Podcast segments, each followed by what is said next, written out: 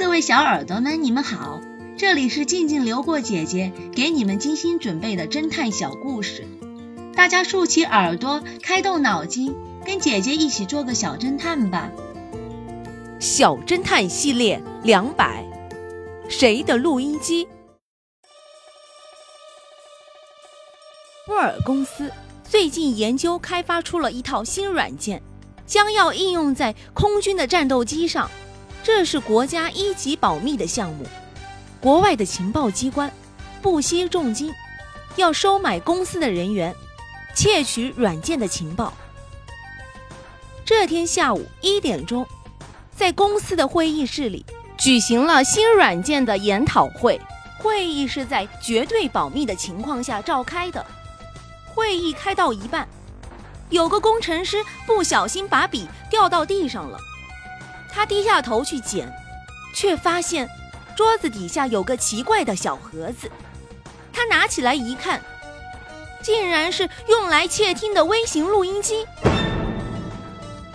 总工程师马上宣布会议暂停，并向警方报了警。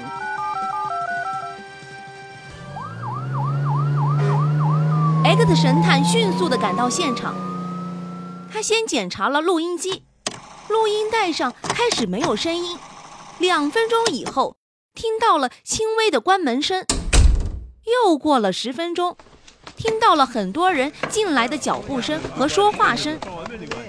X 神探推测，安放录音机的时间大约是在十二点四十五分，当时有可能进入会议室的一共有两个人，X 神探和公司的经理一起，在经理室。分别找他们谈话。首先进来的是女秘书，她说：“我十二点四十分进入会议室的，我把文件放在桌上，就马上离开了。”经理看了看她的脚，生气地问：“公司规定上班应该穿平底鞋，你怎么穿高跟鞋？”女秘书红着脸说：“今天我起床晚了，我赶着上班穿错了。”接着进来的是男清洁工，他说：“我进会议室打扫完，我就出来了。”X 神探还没有问话，经理指着他脚上的网球鞋，生气的责问：“你怎么不按规定穿平跟鞋？”清洁工支支吾吾的说：“我中午去打网球，忘了换鞋了。”询问完了。X 神探告诉经理：“这个微型录音机是谁放的？我想已经显而易见了。”小侦探们，你们认为谁是放录音机的罪犯呢？下集告诉你们答案哦。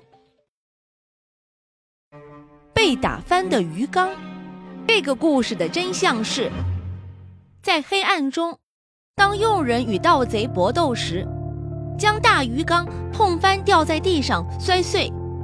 电鳗便爬到地板上，而且碰到了盗贼的身体，使其触电死亡。电鳗属于硬骨类电鳗科的淡水鱼，生存于亚马孙河及奥里诺科河流域。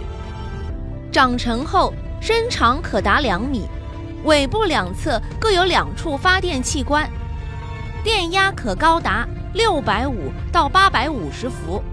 如果碰到它，会受到强电流的打击，连猛兽也会被电死。